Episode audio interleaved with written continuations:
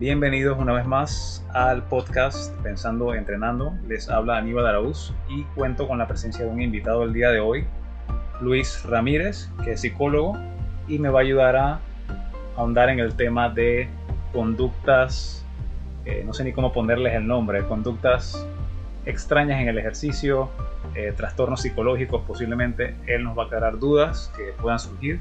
Bienvenido Luis. Muchas gracias. Mi nombre es Luis Ramírez y un gusto poder acompañarte y estar aquí.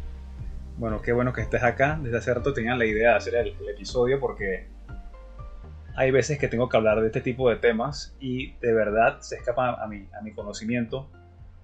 Y, e incluso con clientes me encuentro a veces patrones de, de, conducta y comportamiento que sospecho que pueden estar relacionados con algún tipo de, de, de, trastorno y quisiera aprender más también al respecto.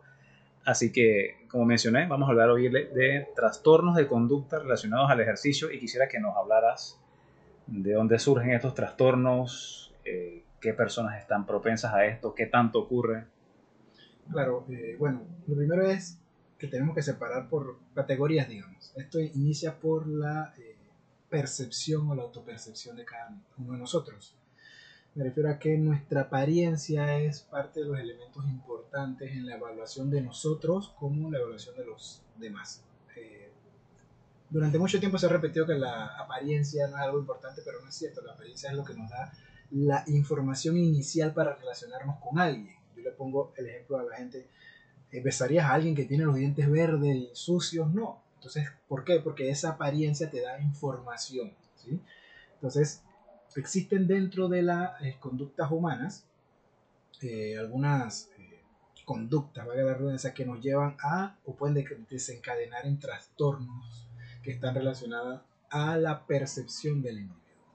Por ejemplo, está la vigorexia, que en realidad es una dismorfia muscular, ¿sí? La base de todo esto es la dismorfia corporal, que es como la persona se percibe, que existen diferentes trastornos normalmente y los más famosos pueden ser la anorexia, puede ser la bulimia nerviosa, etc. Todo esto dependiendo del nivel que la persona lo maneje e incluso hay situaciones donde tiene que ver con una especie de dependencia como si fuera sustancias externas, pero tiene que ver con las sustancias endógenas o dentro del individuo, como eh, puede ser algunas actividades físicas que promueven eh, bienestar, pero que pueden llevar a conductas de, parecidas a las adicciones por las sustancias que, se, que segrega el, el, sistema nervioso central, en este caso la dopamina, que es la sustancia que el cuerpo produce y conoce a sí misma como la más adictiva que tiene. Y esto nos puede llevar entonces a otras situaciones que vamos a ir viendo a lo largo del podcast. Claro, eh, importante que señales el punto de partida de todas estas conductas que pueden ser, no sé si es, está bien decirlo, normales, anormales, no sé si está bien la clasificación, parte de la percepción de la apariencia propia o de la percepción de cómo, propia de cómo nos ve el mundo, porque como dijiste, es información importante en humanos, en animales y en cualquier organismo vivo, cómo los demás nos ven. No es una cosa solamente estética o superficial, sino que da información posiblemente de bienestar, de salud o de compatibilidad genética para reproducirse. Así que descartar la apariencia física y rasgos físicos como algo que no importa es una, es una mentira, es un eufemismo. Incluso hace poco estaba leyendo un libro que hablaba de nutrición y la autora eh, del libro que se llama Deep Nutrition, lo he recomendado varias veces, menciona en un capítulo de que la belleza física tiene mucho que ver con una buena transmisión de genes de generación en generación y de cómo la generación anterior eh, se alimentó, qué tipo de estrés recibió, si creció con X factores ambientales. Así que es un factor clave esa percepción propia porque determina cómo nos relacionamos. Así que no es una cosa de imaginación de que las personas desarrollan trastornos, sino que a partir de esa percepción propia nos comportamos de una u otra manera. Así que me parece interesante recalcar ese, ese punto ahí. Perfecto, sí, nosotros al final iniciamos el mundo valorando y lo primero que valoramos es nuestro cuerpo. Es lo primero que cuida un bebé. De no golpearse, de no lastimarse, evita ciertas conductas de riesgo que puede entender, evidentemente. ¿no? Eh, de adulto no somos muy distintos. Entonces, por ejemplo, yo no me meto en algunos lugares que yo por apariencia veo que sean riesgosos. Yo no voy a meter la mano en un lugar que yo no vea el fondo y no vea las paredes del lugar porque digo un lugar oscuro y puede haber algún insecto o algo peligroso que me vaya a hacer daño. Entonces, nuestra evaluación del mundo parte inicialmente de lo que nuestros sentidos reciben.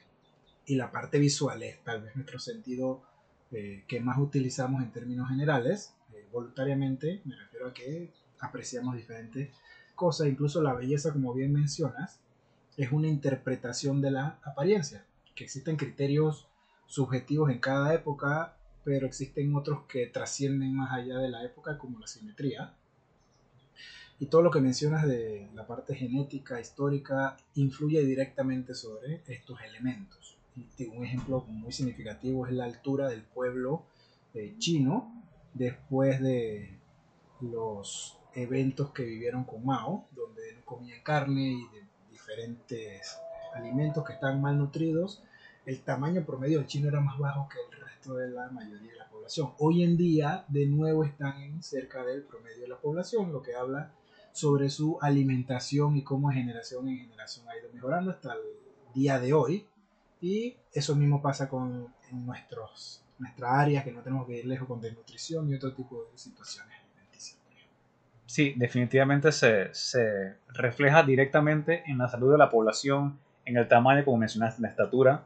Eh, y no es una cosa ideológica que podemos separar de, de la biología, de que vamos a alimentarnos de X manera, por X razón, por X moda, por X corriente, sino que hay consecuencias directas en los estados de salud de las personas.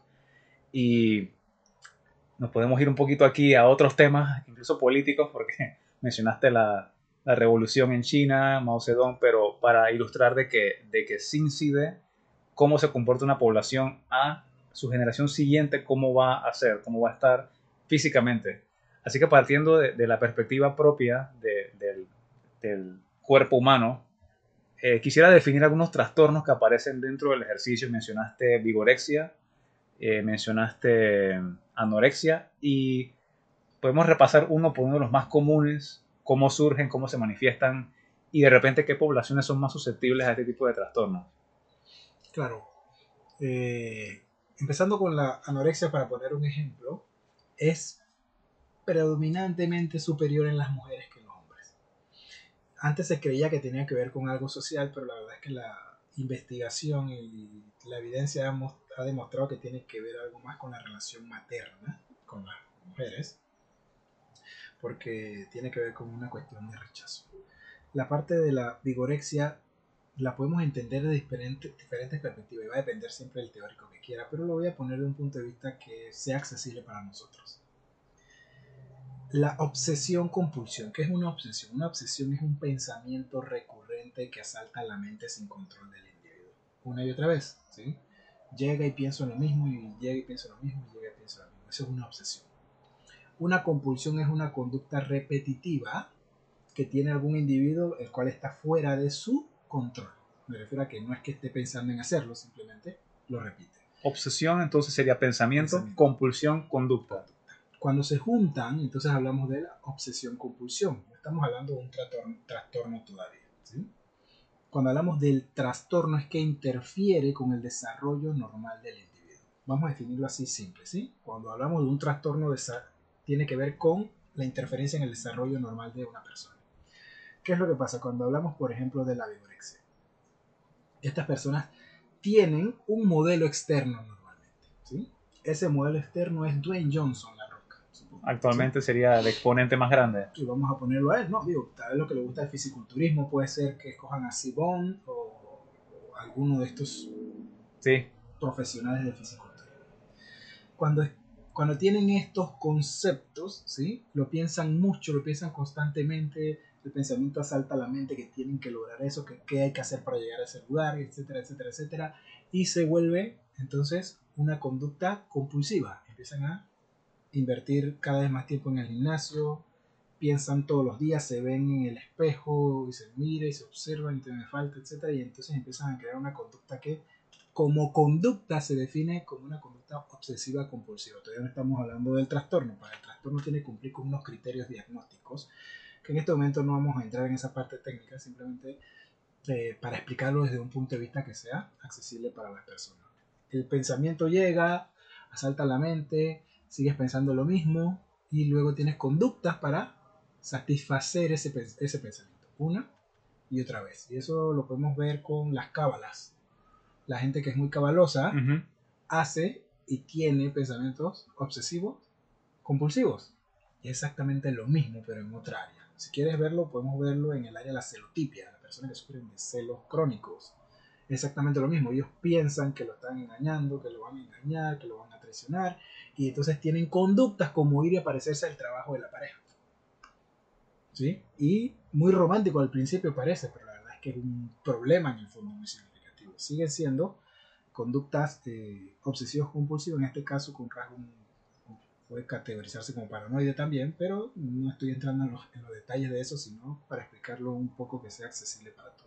Entonces siempre empieza con una idea, generalmente por un estímulo externo o un modelo externo, esa idea se vuelve persistente, esa es la parte obsesiva, y luego, después de trazarse como ese ideal en mente, vas con conductas a tratar de llegar a ese ideal que es la compulsión. Sí, ese es el caso de la vigorexia. ¿no?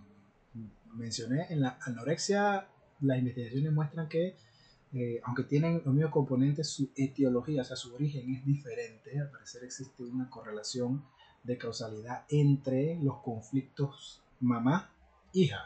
Por ejemplo, no sé si has visto Dance Moons, que era una serie que, que daba en cable que se trata sobre mamás que llevan a sus hijas a concursos de modelaje o de baile. No lo he visto. Y eran terrible la relación que tenían con estas niñas porque la competencia era literalmente como si se fueran a ganar un millón de dólares y las obliga a levantarse temprano y hacer esto y no comer y comer esto y todo ese tipo de cosas que al final termina decantando según las investigaciones en trastornos alimenticios como anorexia o bulimia. Interesante, eso lo he visto actualmente, de repente no en modelaje, pero recuerdo la película Black Swan, tal vez se relaciona en la que creo que la madre mete a la hija en en ballet competitivo al punto de que pierde la razón la, la protagonista. Sí, sí, ellos, claro, una película exacerban o exageran un poco la situación, pero es un ejemplo bastante válido de esa dinámica que muestra. Y me da curiosidad, ¿por qué la madre eh, manifiesta ese tipo de, de, conductas en la hija? ¿Es algún tipo de... ¿Por qué ocurre? ¿Se, Digo, se sabe? Esta parte ya es más especulativa, tendríamos que, que revisar la, la bibliografía que hay al respecto, pero normalmente, eh, según lo que se menciona, tiene que ver con la necesidad de cumplir sus propios deseos en sus hijos. Que eso lo podemos ver también en la parte académica. Tienes que ser abogado porque yo nunca pude estudiar y tú tienes que, ¿sí? Tal vez su hijo es el mejor vendedor del planeta y le va a ir muy bien en la vida vendiendo, pero no. Tienes que hacer esto porque yo no pude, o tu papá es, o yo soy, y allí va el, el asunto. Y esto lo veo bastante, no sé si cae como un trastorno o una conducta desviada eh, con padres en redes sociales y en vivo. Por ejemplo, en vivo he visto muchos papás que les gusta mucho el fútbol y meten al hijo en fútbol mucho antes de la edad adecuada para la práctica deportiva, en una etapa biológica en la que deberían estar jugando y aprendiendo cosas eh, meten a los niños en actividades ya muy competitivas y prácticamente que los agotan, eh, los cansan, porque obviamente el niño tiene que desarrollar primero capacidades físicas básicas, capacidades cognitivas antes de irse a la parte competitiva y también lo veo mucho en redes, por ejemplo, niños haciendo alterofilia. Por mejor técnica que tengan, yo siento que le están robando la infancia a esa persona, porque no lo estás dejando explorar, ni jugar, ni relacionarse con otros niños, sino que los meten en régimen de disciplina de una persona que ya decidió como adulto competir. No sé si has observado este sí. tipo de comportamiento. Creo que, que, que la palabra que, que acaba de decir es importante, un régimen. El desarrollo de los niños tiene que ver mucho con la madurez que van alcanzando en el cerebro. ¿Qué quiere decir la madurez? La madurez es algo biológico, eso el cuerpo lo va alcanzando y eso tiene que ver con la herencia y con estímulos. Y eso no es algo que se vea solo en el deporte. En las escuelas están haciendo exactamente lo mismo. Yo lo critico muchísimo. Nos quieren que los niños sepan leer a los 3 años, a los 4 años. Cuando eso no todos los niños van a acceder a eso. A los 8 todos van a estar igualitos casi. Pero resulta que hay niños que su madurez le permite a los 4 años escribir, leer. Y lo peor es que escribir ni siquiera porque el cuerpo no está y las falanges en los dedos, el- el- La motricidad fina. todo eso, eso no está totalmente desarrollado. Por eso es que se ve hacer bolitas y jugar y todo esto, porque necesitan ir adquiriéndolo poco a poco y aquí los obligan a coger un bolígrafo delgado un lápiz delgado y puede provocar otro tipo de cosas que eh, la gente puede pensar que le da algún tipo de beneficios y no es cierto. Yo te voy a poner un ejemplo, una persona con la que hablé me dijo, no, yo estoy buscando un colegio para mi hija, no me gusta por esto, por esto, este tampoco, y este tampoco, y este tampoco, y yo digo, ok. Es que este da tres idiomas, y yo creo que este es bueno porque da tres idiomas, na. yo digo, ok, me pregunto, ¿usted a la edad de ella hablaba tres idiomas? Me dijo, no, y usted no es una profesional exitosa. Me dijo, sí. Ok, entonces, ¿era necesario hablar tres idiomas para ser exitoso? Me dijo, Mira, nunca lo había pensado así, honestamente. es que, es que está poniendo un peso innecesario sobre los hombros de su hija, en este caso. ¿Qué es lo que sucede con esto? Que terminamos no permitiéndole que exista un desarrollo, un desarrollo perdón, lúdico, que es el que necesitan ellos. Y esto no es algo simple, esto tiene que ver con el desarrollo emocional también de los individuos. No, no queremos verlo tal vez, pero esto afecta en términos luego de relaciones humanas, de la parte de la socialización, del manejo de la frustración, de la postergación y un montón de rasgos que son necesarios en el desarrollo. Sí, puedes ponerme un ejemplo de eso que acabas de decir, de un niño que de repente fue forzado a, a un colegio que hablan tres, cuatro idiomas y que todo su tiempo está dedicado a tareas y que no juega con otros niños y que crece súper excelente en la escuela, pero le, falta la, la faceta humana. ¿Qué pasaría con ese niño a los 15, 18 años? ¿Cómo se comporta esa persona? Ok, bueno, cada persona reacciona diferente ante los estímulos, pero en términos generales el proceso de socialización se puede ver de dos puntos de vista. Uno, cómo relacionarse con la gente y dos, cómo internalizar las normas sociales. ¿Sí? Vamos a, ver, a esta parte la vamos a ver cómo se relaciona con el resto de coetáneos, de chicos de su edad. Una de las cosas que trae la competencia natural ¿sí? es la capacidad de aprender a frustrarse, o sea, a manejar la frustración sin tener que destruir todo porque esa emoción es muy significativa, sin tener que recurrir a, a la agresión, porque me voy a encontrar en ser más agresivo que yo en algún momento, sin eh, destruir cosas, todo este tipo de conductas que tienen que ver con el mal manejo de la frustración. Si no, me frus- si no sé frustrarme, tampoco voy a poner relacionarme porque nadie va a atenderme a mí, la gente se va a ocupar de su propia vida. Eso como primer elemento, la frustración. También está la capacidad de postergar. Uno de los grandes rasgos de las personas que tienen problemas con sustancias es la baja capacidad de postergación. Buscan cómo encontrar placer inmediato en las cosas. Y esto, para poner un ejemplo que tal vez feo, pero eh, así no lo olvida la gente, cuando no hay capacidad de postergación en el área sexual, ya sabemos lo que va a significar. Va a acceder a cualquier cosa por tener placer inmediato. Y ya no voy a meterme más en, en, en, es- en estas áreas, pero ya las personas deben suponer más o menos qué cosas pueden ocurrir en eso. Claro, y tiene que ver mucho con lo que mencionas, gratificación demorada, saber esperar por, no sé, tener metas a largo plazo, eh, poder tener un propósito. La Si, construcción de la vida, del plan de vida, totalmente. si no eres capaz de, de postergar, no puedes prácticamente que ejecutar ningún plan, ni siquiera a mediano plazo. Total, entonces, por ejemplo, que un maestro que no se puede dedicar a ti, sino que tiene que dedicarse a otros 20 compañeros, no te estés prestando la atención, normalmente los niños tienen conductas fuera de lo normal para poder recibir esa atención, que es morder, rayar, no cumplir las normas, pero es para poder obtener atención del, que, del adulto que está en el ambiente, porque está acostumbrado que en su casa posiblemente toda la atención sea para él o ella Porque no ha aprendido a manejar la frustración. porque no tiene competencia básicamente. Al no tener competencia no puedes obtener el resto de las cosas. Competencia te refieres a... Los coetáneos, por ejemplo, las personas que más nos enseñan todo esto son nuestros hermanos. Yo le digo a la gente, no hay nadie que sea más cruel contigo que tu hermano, pero tiene límites porque te ama. Pero te va a dar durísimo como nadie más. Pero es necesario, tiene un propósito. Tiene toda la funcionalidad. Son las personas que, que son hijos únicos tienen unas desventajas en términos prácticos, generalmente en el área social, porque están acostumbrados a no postergar a recibir toda la atención, ¿sí? a no frustrarse, porque todo lo tienen hacia ellos. Cuando salen al mundo, nadie se ocupa de ellos a ese nivel. entonces van a tener problemas en las relaciones humanas. Imagínate una, una relación de pareja, es que quiero que siempre esté conmigo. Probablemente es una persona que siempre recibe atención sin límite. Mm, Es probable, ¿sí? no voy a decir que es la única forma de que llegues a ese punto. pero posible. probable. Es probable, entonces, al final, si no logras tener este desarrollo, vas a tener problemas más adelante en la parte de la socialización, le guste o no le guste. Parece que nos desviamos un poco, pero en verdad es parte de, de todos los trastornos de conducta dentro de la de actividad física. Y mencionaste esto de que los niños no tienen competencia.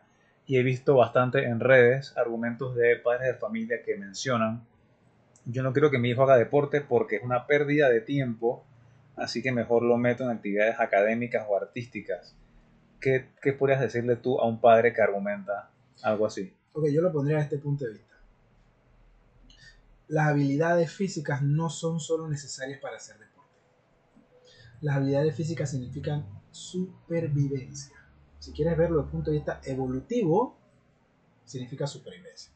Si quieres verlo desde el punto de vista creacionista, significa supervivencia. La supervivencia, por ejemplo, en los seres vivos no se trata de la fuerza, se trata del que mejor se adapte a los cambios. Y hay cambios que son repentinos, Hay cambios que son necesarios en el momento. Hace algún tiempo vi un video de una señora que estaba como en un estacionamiento con una carretilla y con un bebé en un coche. Creo que lo vi.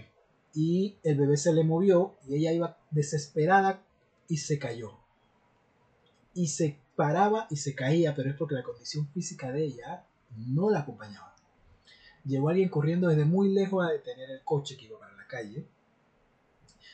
Y la verdad es que en ese momento pensé, lo importante que esté en una condición física que te permita, por ejemplo, ese cambio.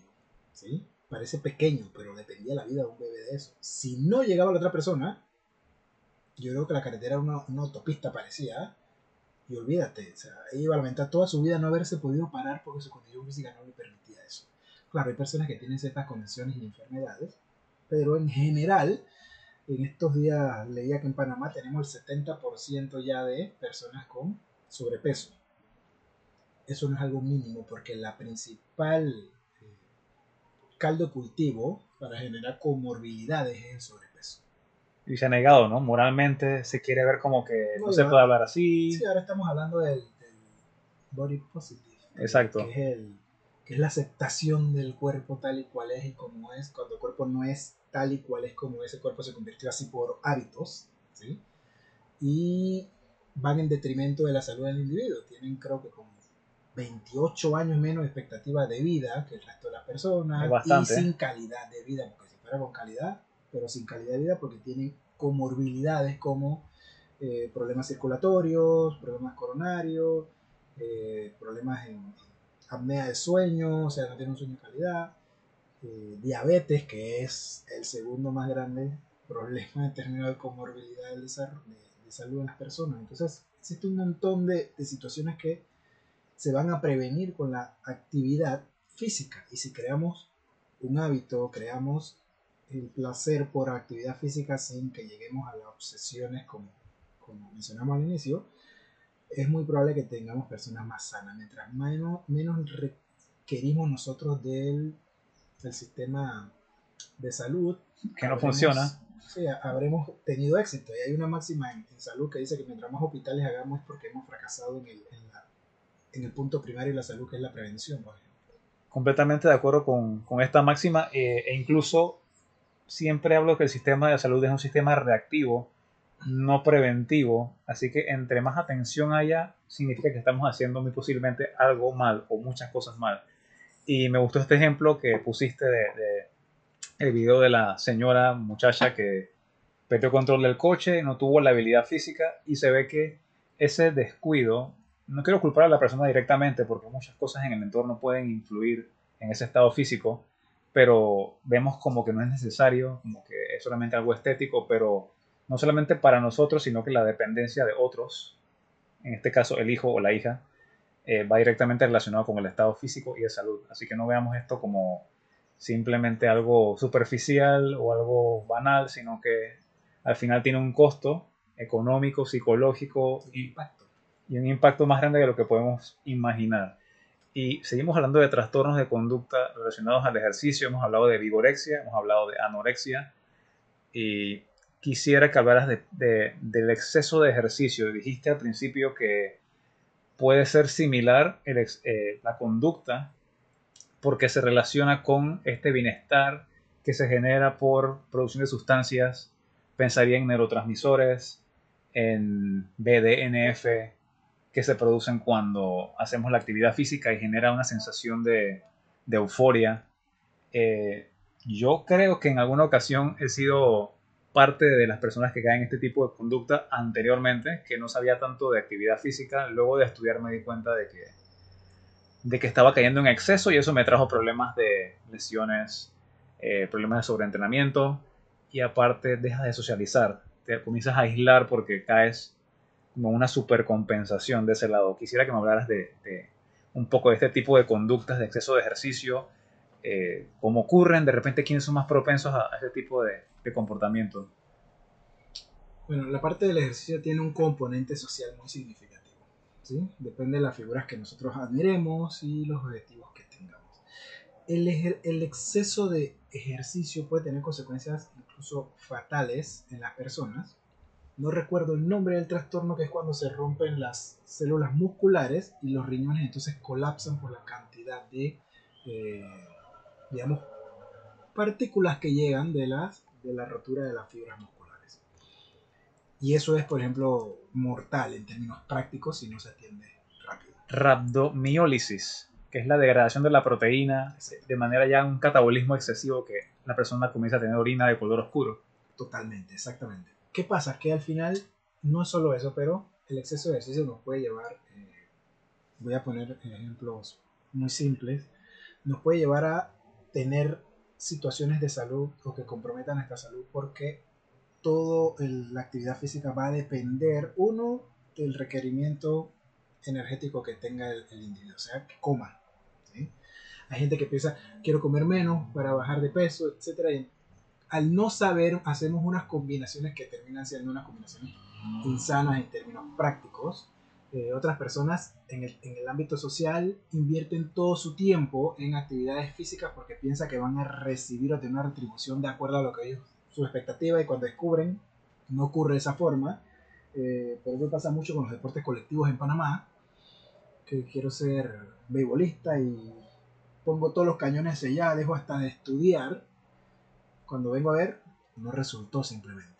¿sí? Eh, igual jugar fútbol, un montón de niños que, que, he escuchado y dicen, no, yo quiero dedicarme a jugar fútbol, etc. Y muy honestamente, las probabilidades en Panamá son significativamente bajas de poder vivir del deporte. Por eso pienso que, como, decía, como que el dicho dice, quemar todos los barcos para irte por solo ese lado no es una actividad muy prudente que digamos. Entonces puede afectar incluso el desarrollo de la vida adulta. ¿Por qué? Porque si no tienes, vamos a poner el caso, no estudió y tampoco tiene la preparación en ninguna otra, ninguna otra área, económicamente tampoco va a ser tan funcional, tener una familia, o sea, todo va en una espiral de caída. Entonces, no solo se trata de la salud del individuo como física, sino de su salud mental, de su salud en términos de su convivencia social, Todas estas áreas pueden ser y van a ser seguramente tocadas cuando hay exceso de ejercicio. Hablemos de la economía. Esta gente que sufre de, de vigorexia, por ejemplo, eh, la cantidad de suplementos que toman para esto no es barato.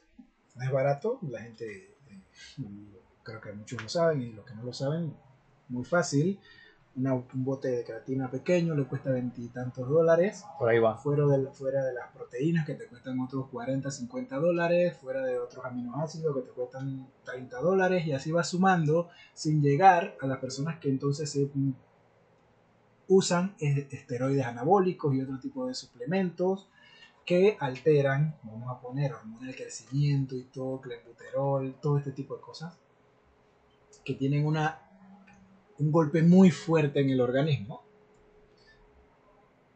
Por ejemplo, los fisiculturistas, su expectativas de vida no es tan alta como el resto de la gente. tiene, aparece también cierto, una relación bastante significativa en cánceres, en, el páncreas y otras áreas internas por el, uso de esteroides anabólicos. Entonces puede tocar una gama bastante amplia de eh, áreas del desarrollo Totalmente. El caso de los culturistas, eh, de repente los que nos escuchan pensarán que tenemos algo en contra del culturismo. Yo particularmente no, como profesional de la actividad física, pero sí veo conductas, como menciona Luis, eh, que de repente son nocivas en diferentes áreas. Psicológica, por el exceso de actividad física y cómo caes en conductas obsesivo-compulsivas, en obsesión-compulsión. Físicas porque el peso adicional que tienes, aunque sea de músculo, no siempre es beneficioso para tus articulaciones a largo plazo. Económicas porque todo el dinero que debes invertir en suplementos adicionales y eso sin contar si la persona decide usar ayudas extra que no recomendaría, que son sustancias anabólicas, hormonas, etc. Y en verdad no recomiendo la práctica de este tipo de disciplina a menos que tengas un criterio bien formado y que estés consciente de los riesgos de salud que implica. Y no se limita al culturismo. Está de repente el powerlifting, que se enfoca en levantar cargas cada vez más altas. Y entonces como te concentras en la carga, en tu PR, como le dicen, está bien que te vuelva fuerte, pero sabes que el cuerpo tiene un límite. Por más trabajo que le pongas, tus articulaciones al final te van a cobrar esa factura si pasas X límite, pero tú no sabes cuál es ese límite, así que te darás cuenta si tienes que estar en cirugía por un reemplazo de cadera, de rodilla. Eh, el fútbol, el ballet, todos los deportes, como siempre digo, está bien hacer deporte, el deporte es una evolución del estado en el que estábamos anteriormente, que significaba agresión sin control, guerras, eh, coliseos, hombres contra leones y contra otros hombres, y llegamos a, una conducta un poco más civilizada, que es el deporte, que hay reglas, que en teoría nadie debe morir en un evento deportivo, aunque hay veces que hay accidentes.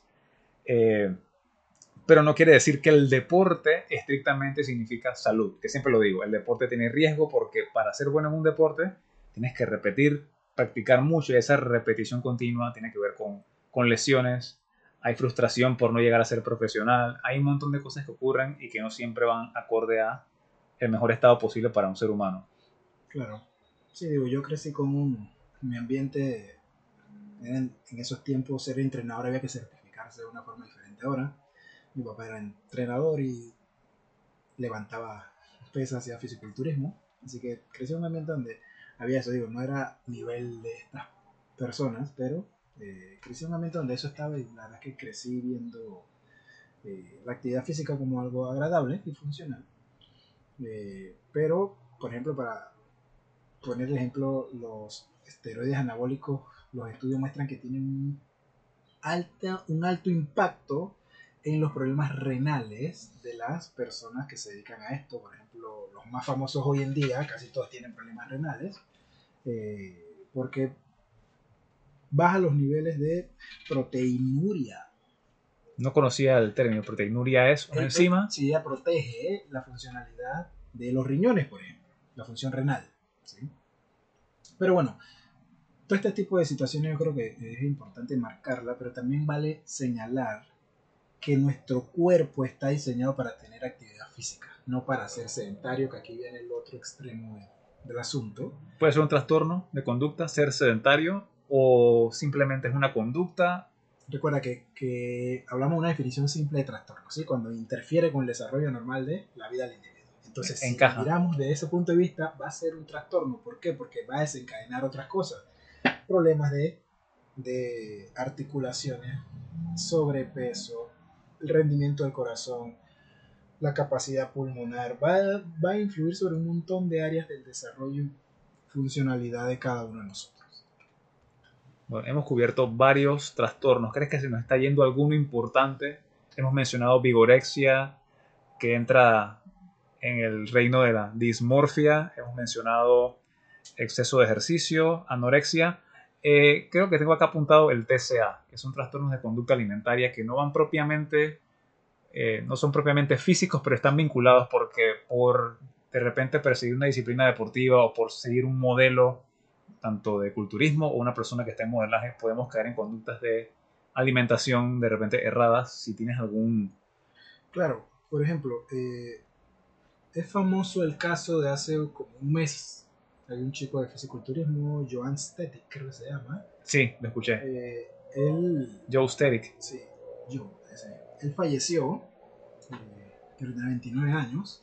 30, por- si acaso. aneurisma, pero su condición física creo que mantenía una grasa corporal de abajo del 5% todo el año, lo cual es totalmente insano ese nivel. de- Yo entiendo que para una competencia reducen su grasa corporal porque necesitan en la competencia, pero vuelven a funcionar en, una, en un porcentaje más alto. Él vivía todo el año. Entonces, ¿cómo se adquiere o se llega a ese nivel? No es con ejercicio, es con alimentación.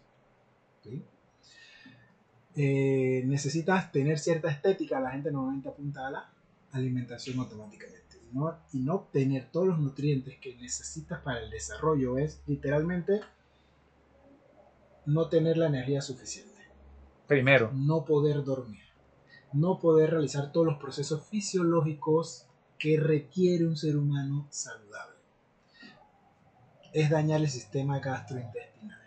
O sea, todo lo alteras, eso implica automáticamente que no vas a tener una persona sana.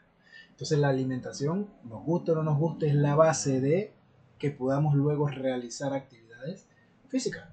Mencionábamos en antes la parte del- historia china, mientras no tenían cierta alimentación. Eh, hoy en día eh, tenemos un- unas tablas de alimentación, más acceso a conocimiento y todo esto debería poder ayudarnos a tener eh, mejores condiciones en cuanto al balance nutricional y todo esto. Recuerdo que hace muchos años se utilizaba la pirámide nutricional, que ya ha quedado, la verdad es que un poco obsoleta porque ha demostrado que hay ciertas carencias y que el cuerpo no retiene ciertas cosas que sí decía que retenía, cuando en verdad solo usa lo que usa y lo demás no lo desecha, pero en términos generales la, la alimentación va a ser fundamental para el desarrollo e incluso una de las áreas que se mide en salud de los individuos es la parte de la ingesta porque ahí es donde se muestran muchos eh, malestares tanto físicos como mm, eh, psicológicos. Así que la ingesta va a ser un, un elemento importante en el desarrollo integral del individuo. Sí, como se dice en nutrición deportiva, que la ingesta de comida garantiza eh, la energía mínima necesaria para sobrevivir primero, para tener un sistema inmune funcional. Luego viene cualquier actividad deportiva, pero hemos estado tratando de encajar en ideales que a lo mejor salieron de, una, de un dibujo animado, una película o de cosas no sostenibles, de modelos no sostenibles, y estamos comprometiendo esa salud a largo plazo, esa función inmune e incluso en mujeres puede ser un poco peor porque se puede perder la capacidad reproductiva con esto de porcentajes de grasa excesivamente bajos, porque la grasa es materia prima de hormonas sexuales, de, de cortisol, adrenalina, que son las que nos mantienen alerta y apuntar estos porcentajes de grasa excesivamente bajos es un autosabotaje, totalmente. Sí, lo- los lípidos y fosfolípidos tienen que ver mucho con el funcionamiento, como bien mencionas, de la, de la parte endocrina del cuerpo, del sistema. Sin eso no, no existe nada de lo que es, el ser humano, por decirlo de alguna forma, porque al final nuestro funcionamiento tiene que ver sí o sí con la bioquímica del cuerpo, tanto en la parte de- del cerebro, que es los neurotransmisores, como en la parte del cuerpo, que son hormonas. Entonces es importante eh, el tipo de alimentación que tengamos, eh, los niveles de carbohidratos, los niveles de proteína, aminoácidos y todo lo que necesitamos para un buen funcionamiento. Sí, dentro de los TCA o trastornos de conducta alimentaria, me gustaría ver tu perspectiva o saber tu opinión en este tipo de, en estas dietas que han surgido, que no es desde ahora. Estuvo la Atkins, estuvo el veganismo, vegetarianismo, keto, paleo y, ramas y subramas de, de todas estas corrientes. Si eres familiar con alguno de estos conceptos, si esto ha sido estudiado dentro de psicología. Sí, dentro, dentro de psicología, para, para hacer un resumen rápido, unas cosas que, que- que se evalúan normalmente, uno es los eh, patrones de sueño, nosotros dormimos menos un tercio de la vida. Eh, lo segundo es la ingesta, que tiene que ver con la alimentación y todo lo que, lo que implica, porque sin eso no se pueden hacer otras funciones. Eh, tercero es la sexualidad. La sexualidad vamos a entenderla como de qué forma yo me relaciono con el mundo porque soy hombre. No es lo mismo relacionarse con el mundo siendo hombre que siendo mujer. Las Totalmente habilidades y las capacidades son distintas, ¿sí? Eh, cada uno tiene sus beneficios y sus contras, ¿sí? Entonces, La sexualidad es un tema importante. La otra es la laboriosidad, porque sin ser productivo en la vida no se puede acceder a un montón de cosas, como el placer, por ejemplo. Y, sin, eh, y el último, perdón, es la socialización. El que no socializa no va a gozar nunca de salud. Entonces, eh, por ejemplo, uno de los trastornos más significativos de la parte social porque tiene diferentes categorías, pero afecta a la parte social, es por ejemplo los, el espectro autista, ese es su rasgo básico, la parte social. Entonces, eh, evidentemente, como mencioné, entonces la parte de la ingesta y la alimentación va a ser importante porque nosotros vemos cómo al final se manifiestan algunos trastornos justamente en este área, como son los que mencionamos al inicio, como puede ser eh, la anorexia, la bulimia e incluso hay gente que tiene trastornos como pica. El pica, lo explico rápido, es comer cosas que no son alimentos realmente. Es decir, hay niños que comen eh, lodo. No que el niño que coma lodo tiene pica automáticamente, pero de repente hay niño que sí come lodo porque come lodo. Hay niños que comen piedritas, hay niños que comen eh, pedacitos de cartón, de madera. Trata de ingerirlo lo ingiere, no trata, lo ingiere. Eso se llama pica, el trastorno se llama pica, y es un trastorno de ansiedad. Eh, entonces, lo que te decía es que hay diferentes trastornos, por ejemplo, hay atracones. ¿Qué son atracones? Son las personas que comen hasta el punto de no poder moverse. Incluso hay personas que lo hacen sonámbulos. No lo hacen durante el día y sonámbulos, existe el sonambulismo. Por eso le dije el trastorno de sueño, primero eh, hacen atracones en las madrugadas. Cuando despiertan, la cocina está toda sucia, con todo preparado, y ellos se sienten que se comieron la mitad del planeta, cuando en realidad se comieron muchísimo. Hay otras personas que lo hacen no dormidas, lo hacen despierto, por ejemplo, tiene mucho que ver con el valor, la autoestima, el cuidarse, y algunas dependencias incluso emocionales. He visto casos donde la persona está en el hospital muy enferma y la otra persona le lleva comida escondida, eh, porque esa es parte de la dinámica que tienen. Así le muestra amor o eso es algo lo que ellos entienden. Eh, y la dinámica es una dinámica totalmente insana. Normalmente para que alguien esté sobrepeso hay alguien que está eh, ayudando. No me refiero a sobrepeso, me refiero a obesidad que ya es una... mórbida. Mórbida, literalmente. una obesidad mórbida que ya estamos hablando de una situación de salud significativa. Para que alguien tenga obesidad mórbida, alguien tiene que ayudarle. Ah, hay cómplices entonces, no solito llegó ahí esa persona. No, es ese trastorno hay cómplices, sí o sí. ¿Por qué? Porque la persona necesita uno, una economía significativa. Segundo, necesita tiempo libre para hacerlo. Necesita alguien que lo ayude a, porque terminan sin poder moverse, por ejemplo. Estoy hablando de casos extremos. Entonces sí, la parte alimenticia es una parte que nosotros vemos en términos de, estudio del ser humano en su, en su integralidad. Oh, interesante, que no se pueden aislar las cosas, ¿no? La parte física generalmente va ligada con cómo nos alimentamos y posiblemente me puedes desmentir si eres eh, víctima de un trastorno de este tipo, puedes caer en otro, se vinculan entre sí, ocurren por separado siempre. Ok, lo que pasa es que las enfermedades no solo mentales, las enfermedades en general, pueden generar comorbilidad. ¿Qué es una comorbilidad? Piensa un poco en que tienes un carro y que algo no le está funcionando bien. Y tú ignoras que es, simplemente no le haces caso. Después de un tiempo, ese mal funcionamiento va a provocar que otra cosa funcione mal, porque ya algo no estaba funcionando como debía. O sea que una enfermedad llama a otra enfermedad. Eso es la famosa comorbilidad.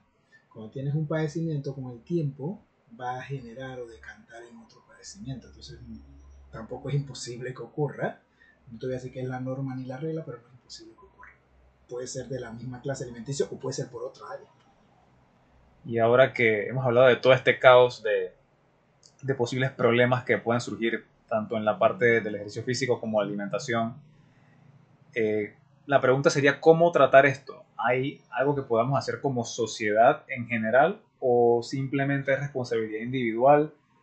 Eh, de repente el sistema de salud tiene la culpa, no tiene la culpa. ¿Qué, ¿Qué, podemos hacer? ¿Cómo podemos tratar de revertir este, esta situación? Ok, yo creo que el sistema de educación debe dar educación funcional, quiero decir.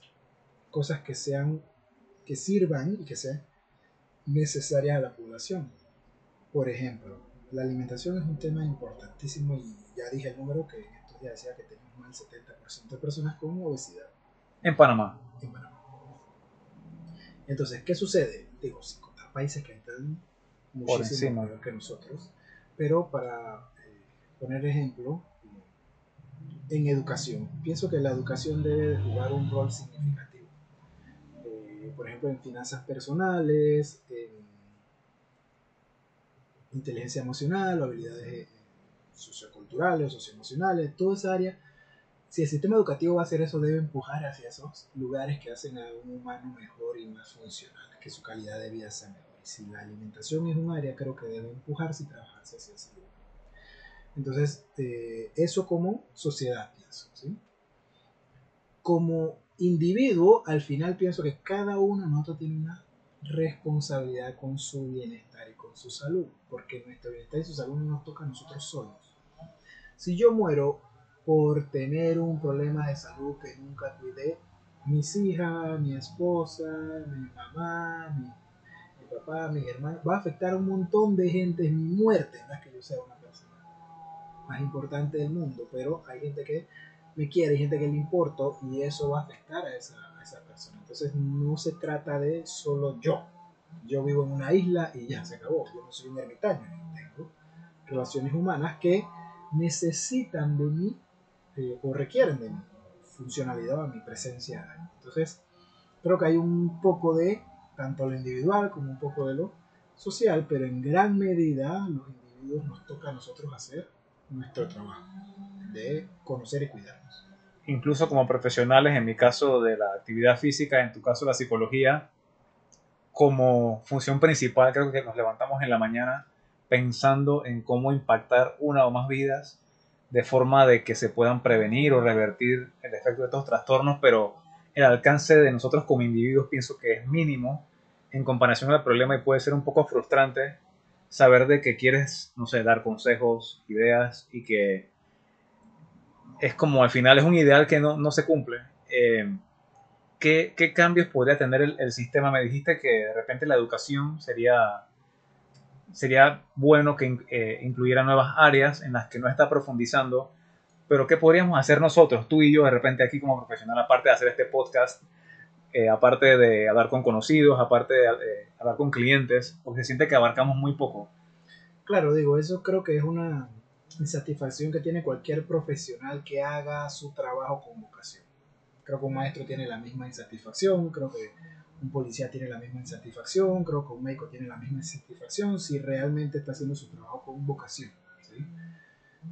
Yo pienso que eh, uno de los temas que las personas pienso que pueden, debemos explorar mucho es tratar de llevar estos temas a lo público. ¿Qué quiero decir a lo público? Es, por ejemplo, este podcast, que puedes pensar que es muy pequeño, pero eh, hoy en día la gente consume mucho podcast, por ejemplo. Eh, también está el poder hacer alianzas con empresas eh, privadas para poder llevar estos temas a sus colaboradores, sus colaboradores lo van a llevar a su casa, a su familia, o sea, podemos tener un impacto mucho más grande si pensamos en crear proyectos, porque aquí tenemos un problema, nosotros no creamos cosas, nosotros trabajamos para gente, así el sistema educativo nos enseñó, eh, pero yo soy de los que impulsa a la gente a darse cuenta que para que una sociedad crezca la gente tiene que crear, tiene que ser productiva, tiene que tener ingenio y ponerlo en funcionamiento. Digo, no podemos esperar que sea el gobierno que nos dé las facilidades porque eso no necesariamente va a ocurrir. Ahí sería meternos en algún tema político y no me quiero meter hacia ese lugar. Hoy no. Pero, no, pero en términos generales, eh, tratar de impulsar eso. Al final, si existe evidencia como para que la empresa diga, ¿sabes algo? Me conviene recibir este tipo de capacitaciones para mis colaboradores. Y existe evidencia, y bastante. ¿sí? en términos de investigación, datos y demás. Que este tipo de cosas van a generar lo que sería el objetivo básico de cualquier sistema de salud, prevención. El asunto es que la prevención no paga también con el tratamiento. Pero, eh, como te digo, estamos hablando de gente con vocación. Totalmente. Entonces, eh, la prevención es lo que nos tocaría crear, estructurar planes para poder ofrecerlo, venderlos y entregarlos a organizaciones, eh, grupos, etc. Podemos hacerlo incluso desde el punto de vista algo que bajo nuestro propio costo de inicio que enganche con personas que después entonces nos genere algún tipo de beneficio, porque al final también es la inversión de tiempo y conocimiento que cada uno de nosotros hacemos como profesionales en nuestras áreas. Sí, totalmente de acuerdo con que tenemos la, el deber, si tenemos una vocación, de crear proyectos que, que impacten al mayor público posible, porque si esperamos soluciones por parte del gobierno, hay obstáculos y no siempre están alineados sus propósitos con, con de repente las áreas que requieren más atención. Y un, un área que, que, me genera frustración es saber que tengo que cobrar por mis servicios porque soy profesional, dependo de esto. Y hay veces que quiero dar el servicio gratis, pero no es factible para mí. Quisiera poder hacerlo, pero definitivamente es un obstáculo ahí. Entonces de repente sí conviene crear algún tipo de alianza para tener más impacto y que, y que el costo sea menor a que si lo ofrezco de manera individual y es un trabajo grande, pero me estás dando ideas con esta respuesta que, que, que me acabas de... Yo espero, yo espero realmente que, que esas ideas eh, puedan materializar, honestamente. Yo trabajo mucho eso con mis clientes, mis pacientes, y eso es algo que yo hago al final de las... Cuando terminamos ya el motivo de, terapia y todo eso, trabajo sobre esta parte del crecimiento como individuo, estudio otras cosas que no tienen que ver con psicología que van por este área, así que eh, trato de dar un poco de eso. Bueno, muchas gracias por, por el aporte el día de hoy. Eh, quisiera ver si tienes alguna idea final para las personas que nos escuchan, porque sé que no sé cuánto va de podcast, 40 minutos, una hora, y de repente personas que escuchan solamente el final, que se les quede algo a esas personas que solamente tienen 5 minutos de su tiempo, ¿qué comentarios finales que podrían servir como de punto de partida para contrarrestar trastornos de conducta en cuanto al ejercicio, alimentación y salud en general? Claro, lo primero que yo le diría es que no existe salud mental o no existe salud sin salud mental y no existe salud sin salud física. Ambos están agarrados de la mano. ¿sí? La actividad física es algo necesario, no es algo opcional. El ser humano, vamos a pensar que es una máquina, esta máquina está hecha para la actividad física. Encima de eso, creo que aquí todos vamos a estar de acuerdo. Hemos hecho actividad física y durante el tiempo que estamos corriendo, por ejemplo, no nos acordamos de ningún problema. La vida, las soluciones las encontramos fáciles. ¿Por qué? Porque al cambiar nuestro estado bioquímico en el cerebro va a cambiar la forma en que abordamos las situaciones. ¿Y qué quiere decir con eso? Que la actividad física nos va a dar bienestar siempre y cuando nosotros manejemos voluntariamente y con propósito la actividad física y no que se nos vuelva la necesidad de vida. Sí, ahí sí yo aconsejaría de mi parte, si tienen acceso a contratar o consultar con un profesional del área de la actividad física para saber al menos cómo iniciar. Eh, sé que el costo eh, puede ser alto para, para algunas economías, pero si tienen al alcance algún tipo de asesoramiento, es muy recomendable para evitarse problemas que de repente al final pueden ser difíciles de, de, solucionar. Y si no tienen acceso, siempre está el recurso de investigar cosas básicas en Internet. El acceso es, no diría que gratuito, pero es bastante accesible, accesible y económico. Así que, nuevamente, gracias a Luis por su participación en el día de hoy del podcast. He aprendido bastante y me han quedado ideas para nuevos podcasts. Así que espero de repente tenerte acá en un episodio futuro. Como no, muchas gracias. Saludos a todos. Bueno, este ha sido el episodio número 20, no recuerdo el número, de Pensando Entrenando. Si les gustó el episodio, pueden darle like. Estoy en Spotify, Apple Podcast, en YouTube y pueden dejar reseñas en Spotify y en Apple Podcast. Y si les gustó en serio, pueden compartirlo con una persona, un grupo de personas que crean que pueden sacarle beneficio a esta información. Así que un saludo a todos y hasta el próximo episodio.